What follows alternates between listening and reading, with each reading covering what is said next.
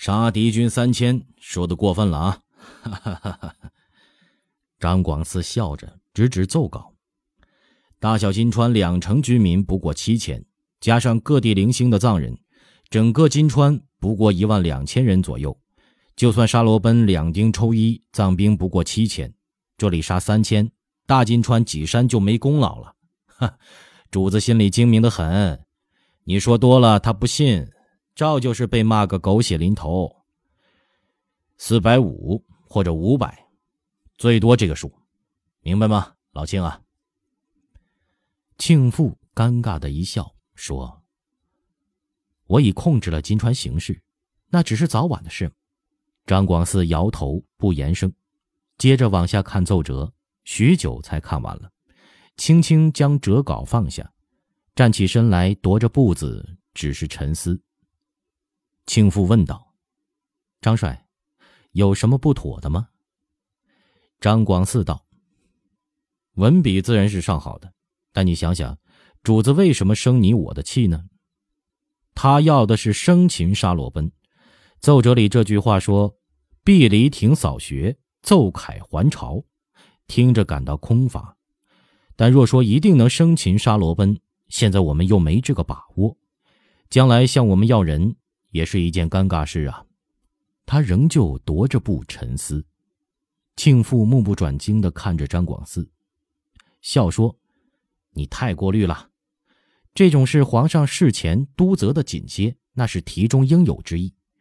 康熙年间，御驾亲征准噶尔，要生擒噶尔丹，噶尔丹自尽；雍正爷要生擒罗布藏丹增，年羹尧和岳钟琪也没做到。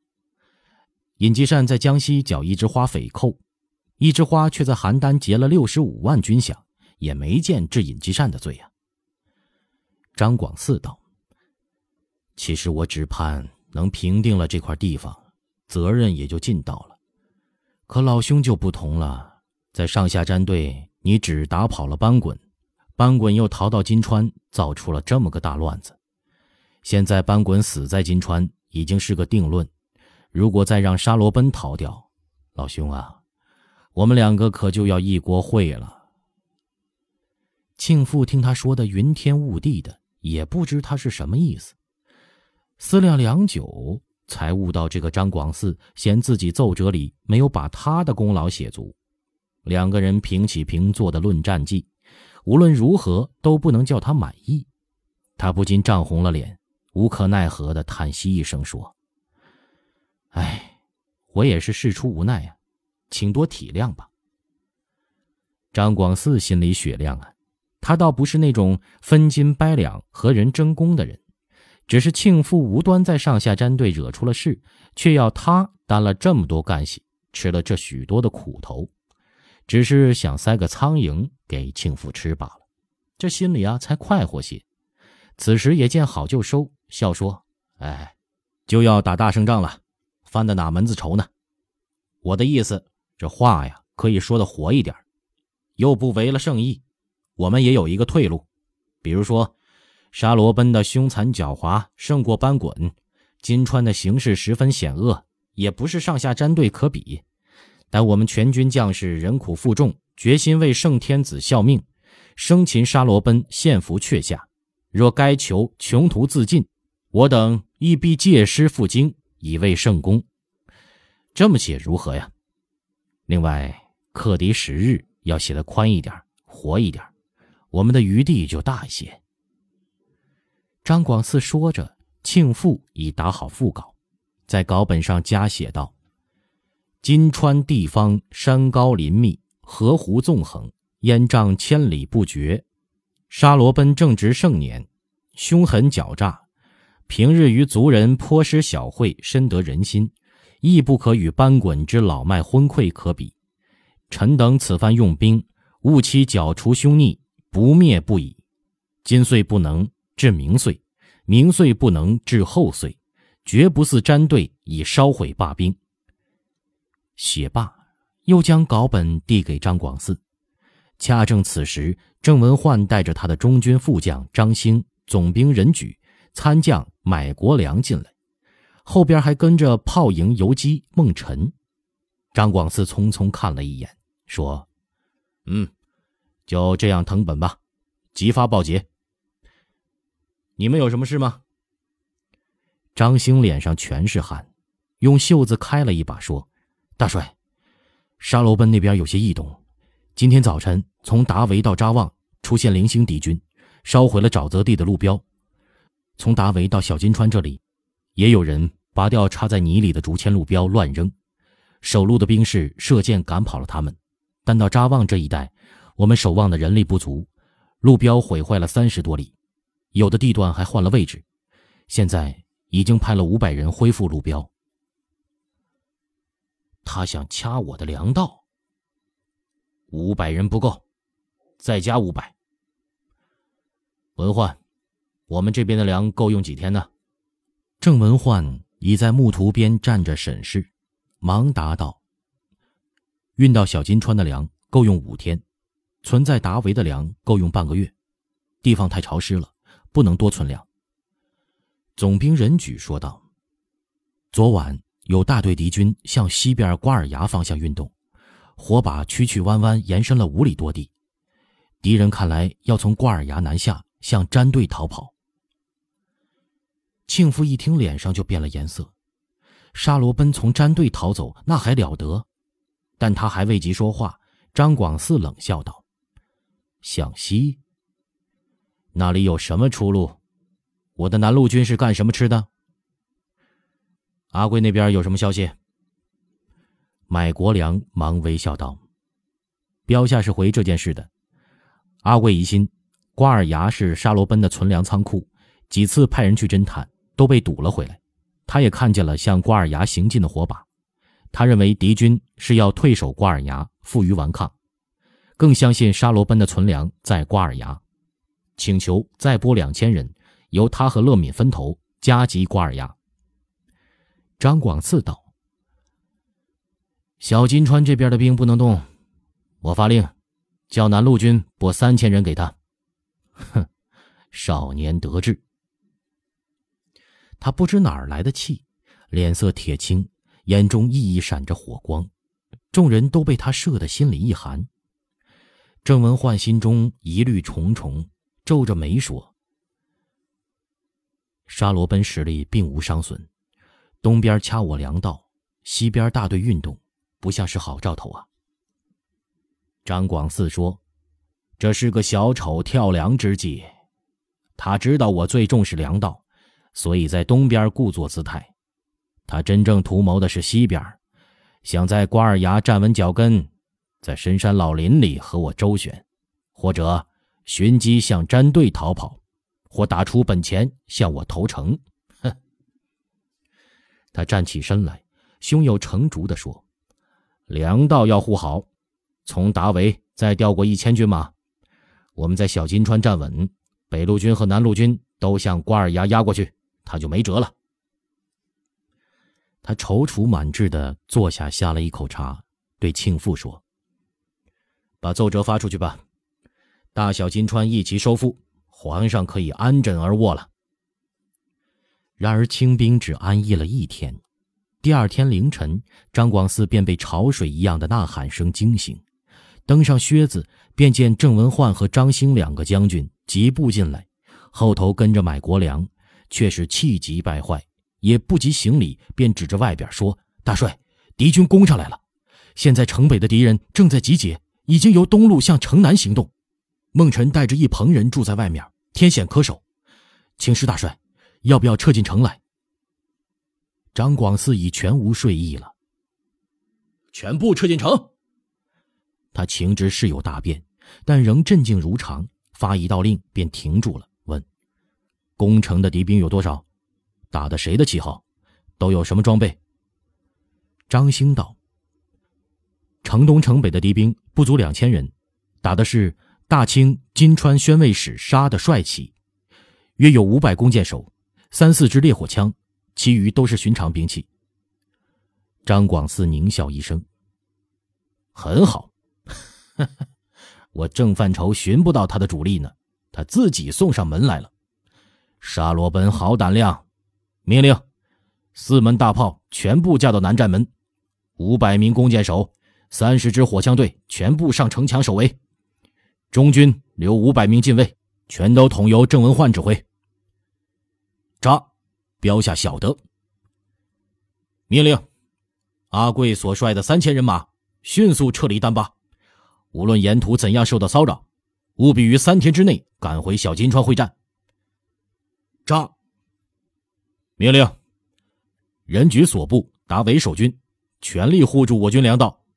传命中路军的康定一部，不管路上死多少人，半个月内赶到小金川。北路军留守大金川一千人马，其余的兵马十天之内到达。告诉他们，若不能如期到达，不论胜败，我都要行军法，斩掉主将。扎。此时天方黎明。外边时伏时起的呐喊声越来越清晰，张广四挂上佩剑，一边向外走，一边冷冷的吩咐道：“庆大人呢？请他和我一道巡城，把我的帅旗升到寨门上。”他一出门，便见庆父过来，脸色苍白，哆嗦着嘴唇想问什么，遂摆摆手说：“什么也不必说了，我们上城去。”庆父见他如此镇静，也定下了心，说道：“能不能先放两炮，震一震敌人威势啊？”成，放炮升旗。三声霹雷一样的大炮在府寨门内一处高垛上划空响起，撼得大地簌簌发抖。一面宝蓝色镶金线的帅旗在湿漉漉的晨风中轻轻飘扬。敌我双方都好像被这炮声聚了一下，一时间城里城外一片寂静。张广嗣带着张兴、买国良和庆父一起徐步登城，站在高处四下瞭望，不禁都是一怔。沙罗奔的兵并不像他想象的那样散乱无章，东一处西一处，像野蜂一样。在寨门正南两箭之遥，设着三个高大的牛皮帐篷。竖着道旗，上边写着“大清金川宣慰使沙”，其营盘布成品字形，前后左右相互侧应，在遍地曲障烟雾中时隐时现。所有藏兵都在建城之外列阵，一丝不乱的静待攻城令下。阵前几十头骆驼，上边骑着几位头领，都是长袖偏袒，腰佩藏刀。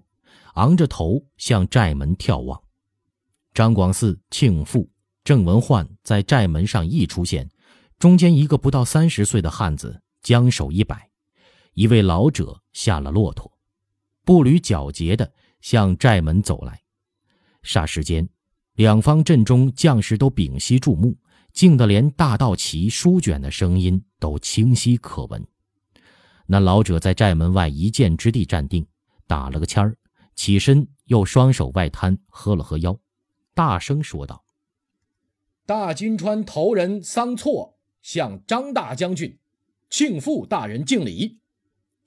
我们固扎沙罗奔小帅要和张大将军倾诉曲中，恳请浮允。”张广嗣冷冷的说道：“叫他上前说话。”沙罗奔两腿一夹，骑着骆驼。来到了桑措身边，也不下计，就驼背上向张广嗣一躬，说道：“沙罗奔有礼。”说罢，便仰面直视张广嗣。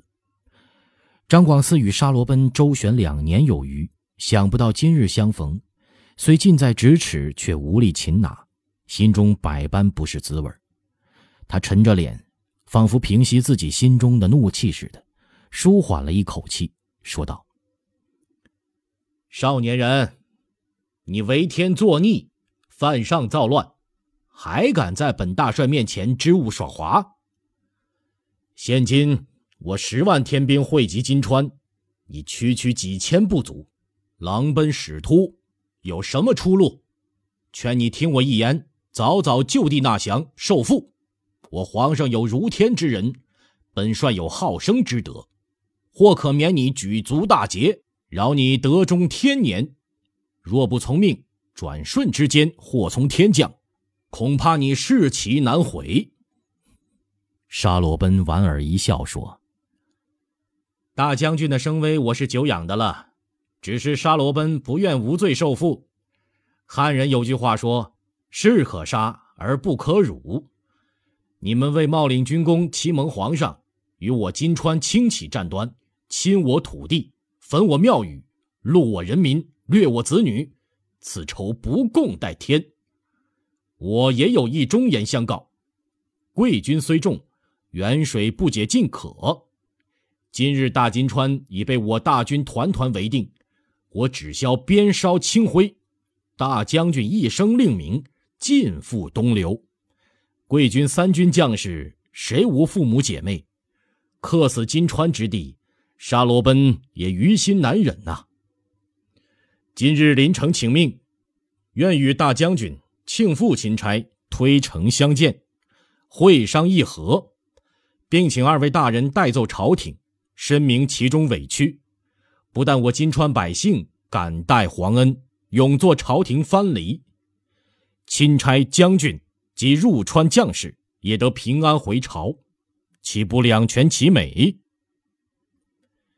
张广嗣和庆父迅速的交换了一下眼神，如能借会商议和的名义拖一拖时辰，等待援兵，那真是太好了。庆父见张广嗣不言语，登时会意，扶着叠志，探身大声道：“你有归顺之心，朝廷也不为难你，把你的军队撤掉，你亲自来与我们会商啊！或有你择地，我们派人前往。我们不能与你定城下之盟。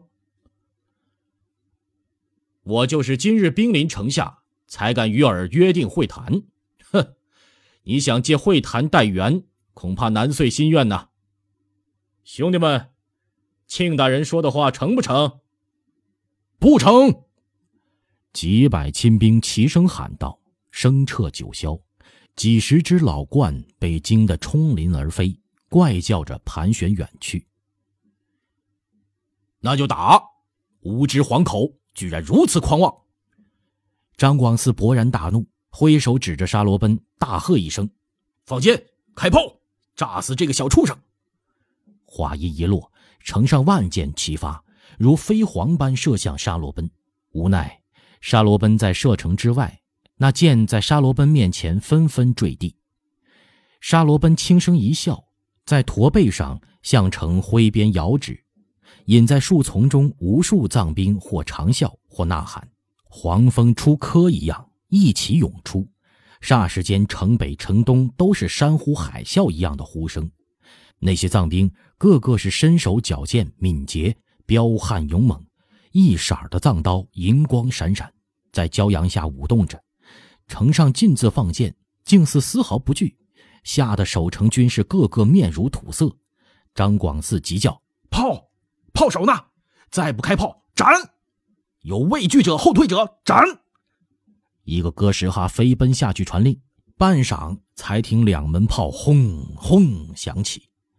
炮弹却落在了藏兵阵后的池塘里，泥浆溅起一丈来高。他妈的！郑文焕气急败坏，涨红着脸，大声呵斥：“这打的什么炮？”一个炮手飞跑过来，行着军礼，结结巴巴地说：“军军们，火药受潮了，只只有五包能用，这鬼地方太潮湿了。”张广四气得脸色惨白，但炮手本就不多。正用得着的时候，不好杀人，只抖着手指着炮手说：“快装，快打，延误军机，我一体杀掉你们！”